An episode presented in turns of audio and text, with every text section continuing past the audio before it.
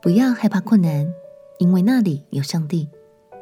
朋友平安，让我们陪你读圣经，一天一章，生命发光。今天来读《以斯拉记》第六章。前两章我们读到，因为被掳归回的以色列百姓受到排斥，导致圣殿重建工作每次一开工就受到阻挠而停工。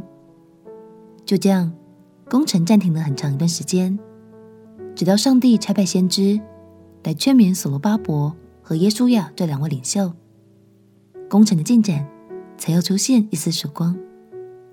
今天，我们就要读到接下来这一段令人振奋的历史。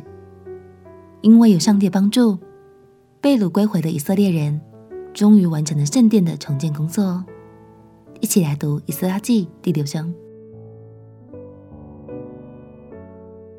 以斯拉记第六章。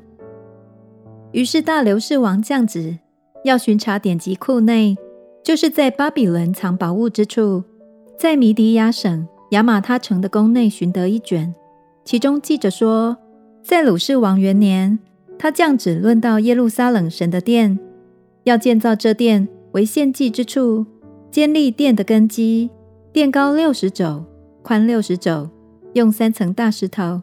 一层新木头，经费要出于王库，并且神殿的金银器皿，就是尼布甲尼撒从耶路撒冷的殿中掠到巴比伦的，要归还带到耶路撒冷的殿中，各按原处放在神的殿里。现在河西的总督达乃和示他波斯乃，并你们的同党，就是住河西的亚法萨家人，你们当远离他们，不要拦阻神殿的工作，任凭犹大人的省长。和犹大人的长老在原处建造神的这殿，我又降旨吩咐你们向犹大人的长老为建造神的殿当怎样行，就是从河西的款项中急速拨取供银，做他们的经费，免得耽误工作。他们与天上的神献燔祭所需用的公牛犊、公绵羊、绵羊羔，并所用的麦子、盐、酒、油，都要照耶路撒冷祭司的话。每日供给他们，不得有误，好叫他们献馨香的祭给天上的神。又为王和王众子的寿命祈祷。我再降旨，无论谁更改这命令，必从他房屋中拆出一根梁来，把它举起，悬在其上，又使他的房屋成为粪堆。若有王和民伸手更改这命令，拆毁这殿，愿那使耶路撒冷的殿。作为他民居所的神，将他们灭绝。我大流士降这旨意，当速速遵行。于是河西总督达乃和示他波斯乃，并他们的同党，因大流士王所发的命令，就急速遵行。犹大长老因先知哈该和益多的孙子撒迦利亚所说劝勉的话，就建造这殿，凡事亨通。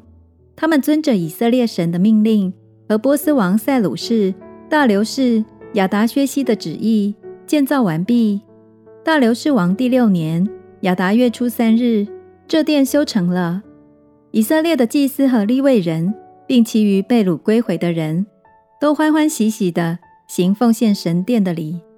行奉献神殿的礼，就献公牛一百只，公绵羊二百只，绵羊羔四百只。又照以色列支派的数目，献公山羊十二只。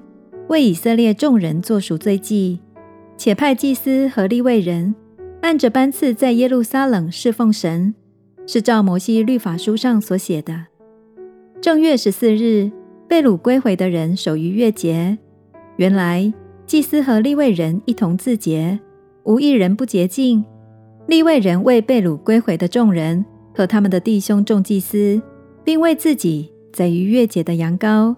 从掳到之地归回的以色列人和一切除掉所染外邦人污秽归附他们，要寻求耶和华以色列神的人，都吃这羊羔，欢欢喜喜的守除酵节七日，因为耶和华使他们欢喜，又使亚述王的心转向他们，坚固他们的手，做以色列神殿的工程。